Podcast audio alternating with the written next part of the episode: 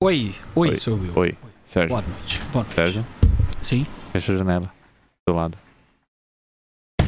Escotilhas fechadas, capitão. Dica básica para o podcast: tem uma janela do 16 andar ao seu lado, você fecha antes de começar a gravação. É que o ventinho estava bem agradável. Olá, senhoras e senhores! Começou agora mais um podcast Marguil iTunes e também no SoundCloud. E hoje o papo é sobre os veículos aéreos não tripulados, também conhecidos como drones. E eu tenho aqui ao meu lado o Sérgio Miranda. Bom dia, boa tarde, boa noite a todos. Boa noite, é no- no nosso caso aqui. Boa noite. Hoje é terça-feira à noite, a gravação desse podcast, que já ignora a regra das terças e quintas às 17 horas. É, mas já tínhamos combinado que faríamos essa semana um experimento de quartas e sextas. Pois é, mas não- também não tá rolando experimento de quarta e sexta, né? A gente tá formatando aqui as coisas essa semana, semana que vem tem viagem também, cobertura de Apple Watch, bastante correria, né, Sérgio? Isso, tá tudo aqui muito louco. Mas pelo menos a reforma no estúdio acabou, né? Tá A reforma acabou, está tudo pintadinho, está Tudo, bonito, chegou até um Mac Pro hoje aqui pra gente abrir a cafeteirinha, né? Isso, temos Consegui gravar, LEDs azuis Temos na LEDs azuis no teto, tem Isso. unboxing bacana pra gravar, tem vídeo de Xiaomi no ar, da Mi Band. Tá uma semana muito bacana. Agora vamos falar do que está lá em cima, do que está sobrevoando ou do que está aguardando a regulamentação para voar despreocupados, que são os drones, né, Sérgio? Isso, agora Você chega- gosta de drones, Sérgio? Eu acho interessante, eu acho uma tecnologia legal. Ainda considero mais como um brinquedo do que como algo pra valer. Pra você é mais um hobby do que um. E é, eu acho que é um hobby, é uma coisa assim que as pessoas. é, Vejo o futuro. Vejo muito futuro nessa tecnologia. Mas você sabe que empresas faturam milhões, né, com, esses, com essas filmagens aéreas, né? Sim, sim, é. O pessoal. é, Tem vídeos aí que você assiste que fala só pode ser com drone, porque não As- tem como fazer isso. As gravações mensais no campus da Apple sempre vaza filmagem de drone. É verdade. E você sabe que, do ponto de vista de mercado comercial, se você precisa de uma filmagem aérea, o que você pagaria para contratar um helicóptero por uma hora é a diária de um drone o dia todo. A diária é o dia todo, né, Will? É.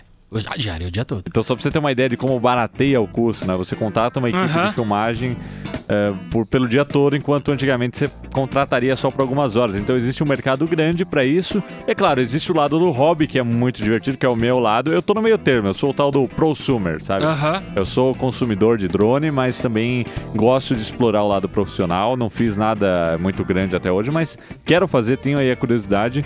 E é um mercado muito louco, muito louco que, cara, é difícil a regulamentação, né? Você viu a última agada que deu lá na Casa Branca, né?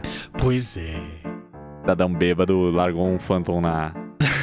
Fez um pouso forçado no Fosse jardim forçado da a- Casa Branca. É, um lugar extremamente adequado pra esse tipo de, de coisa, né? Se lá nos Estados Unidos a regulamentação tá meio mais ou menos, né? Não, não definiram ainda o que querem Imagina exatamente. deste lado do Atlântico. Imagina desse lado do Atlântico. Apesar de que, na semana passada, o Chile anunciou e instaurou as regulamentações para drones. É o primeiro país da América Latina que já tomou a iniciativa, saiu na frente e falou: ó, vai ser assim, assim, assim.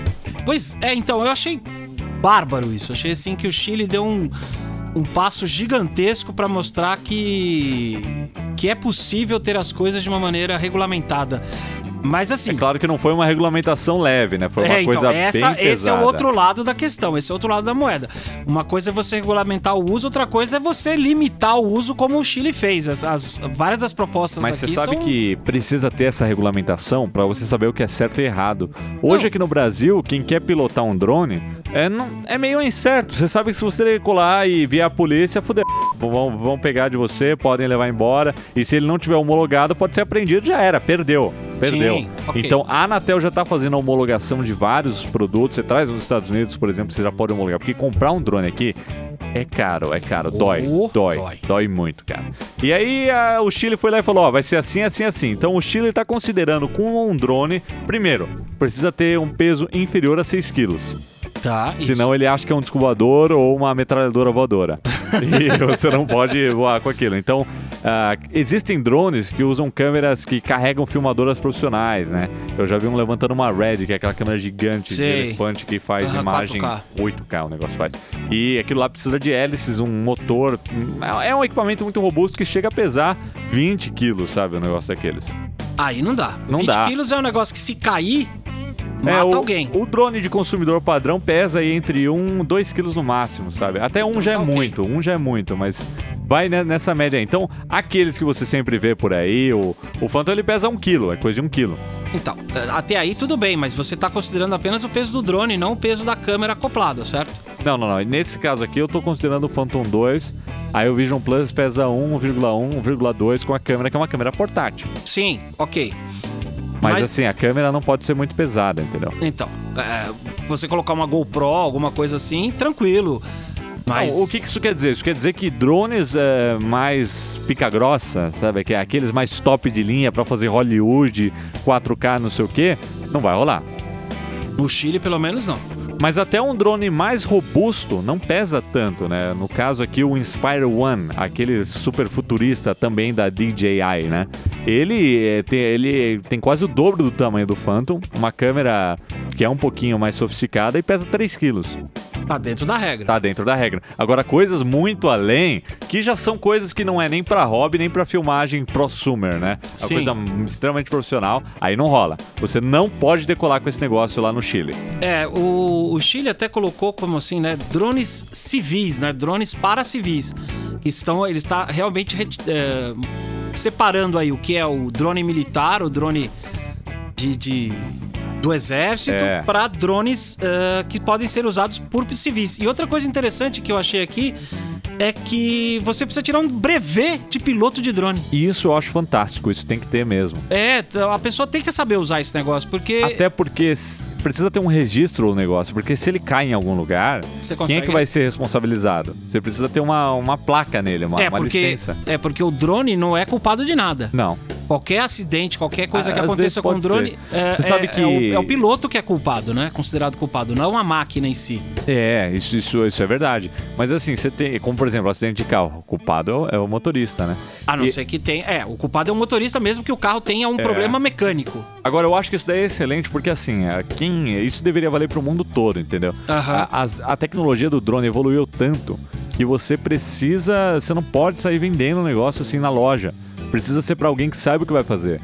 Porque existe um grande problema, e assim, esse negócio de drone pega muito mal e tá dando todos esses problemas, porque qualquer um tem acesso a essa tecnologia. Eu, por exemplo, não poderia sair e comprar um drone, porque eu sou péssimo pra pilotar. Não, mas esse você negócio. hoje pode entrar no mercado lá no Sim, Estados Unidos. eu posso Qualquer comprar- mercadinho vende esse, esse negócio. E tá comprar começando um. a aparecer aqui no Brasil também. Você vai numa REP da vida, já tem um drone básico lá de plástico, mas tem um do tamanho do aerodrone que já é grande, já dá pra causar um Sim. estrago. Opa! E eu acho que assim, precisa ter pelo menos algumas horas de voo pra você pilotar. Isso É, seria eu acho que bacana. o cara fazer um treino, eh, pode ser até na própria loja que ele compre, entendeu? Mas ele É. precisa ser certificado pela empresa que tá vendendo o Isso. drone a, sa- avisar que ele é um, é um piloto de drone, né? Eu, às vezes as pessoas veem eu fazendo umas loucuras por aí com o drone, mas assim, eu demorei muito pra sair de um local fechado com ele e, e voar onde há, há espaço aberto, sabe? Onde há público, assim, né?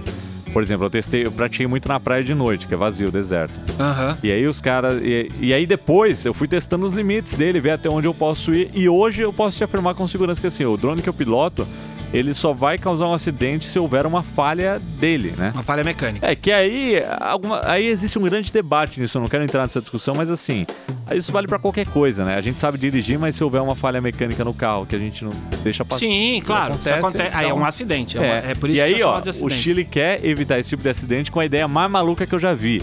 É. Primeiro, primeiro eles fazem aquela limitação que a gente já tá acostumado. Não pode voar acima de 130 metros de altitude E 500 metros do.